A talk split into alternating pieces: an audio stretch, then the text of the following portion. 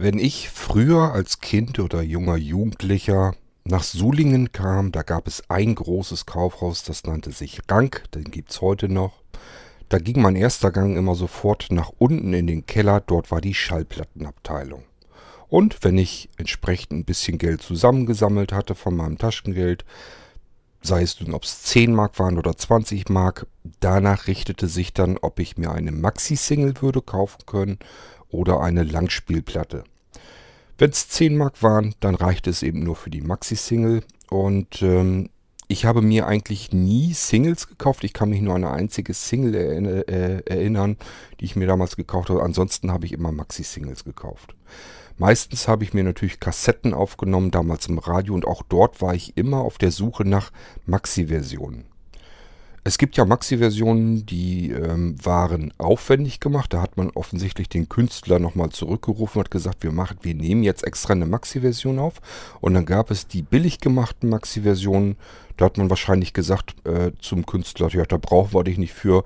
Da schnippeln wir einfach aus der normalen Single-Version was heraus und strecken damit dann äh, gesampelt die ganze Geschichte auf eine Maxi-Version, verkaufen die. Ich war also immer auf der Suche nach Maxi-Versionen und äh, so kommen wir jetzt auch auf, ähm, ja, ihr wisst ja, diese Folge ist wieder eine C-Folge. Das heißt, ihr kriegt wieder einen Musiktitel von mir um die Ohren. Der dauert nämlich über 14 Minuten, ist also eigentlich eine Maxi-Version. So wisst ihr, warum das passieren kann. Ich mag das ganz gerne. Nicht nur bei Podcasts, sondern auch bei Musik, wenn die Sachen ruhig ein bisschen länger sind. Ähm, The Glitch, das ist der Titel, den ich euch gleich äh, zu Gehör geben möchte. Das ist einer von den Titeln, die ich persönlich ein, bi ein bisschen lieber mag. Ähm, ich habe euch ja schon erzählt, obwohl ich diese Musik selber produziert habe, selber gesampelt habe, ist das keine Musik, die in meine Musikrichtung geht, also die ich normalerweise bevorzugt hören würde. Und auch The Glitch würde ich mir niemals, glaube ich, im Wohnzimmer anmachen wenn ich Musik hören will. Nichtsdestotrotz mag ich diesen Titel ganz gerne, weil der irrsinnig viel Dampf hat und äh, einen sehr tiefen Klangteppich.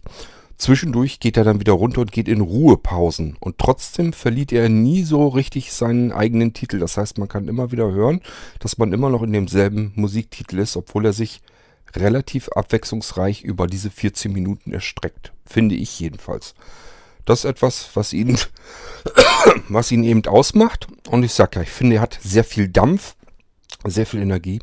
Und mir macht es Spaß, äh, wenn ich mir den anhöre. Vielleicht geht es euch ja genauso. Und nun, ähm, ja, würde ich mal sagen, hört euch The Glitch an. Ich wünsche euch damit viel Spaß. Wir hören uns irgendwann bald wieder mit der nächsten Folge dann. Macht's gut, euer König Kurt. Música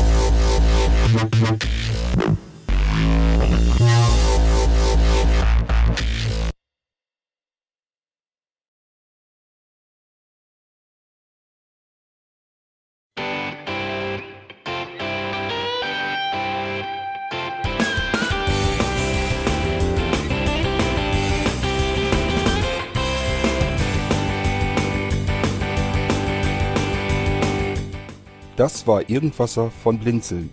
Wenn du uns kontaktieren möchtest, dann kannst du das gerne tun per E-Mail an podcast.blinzeln.org oder über unser Kontaktformular www.blinzeln.org.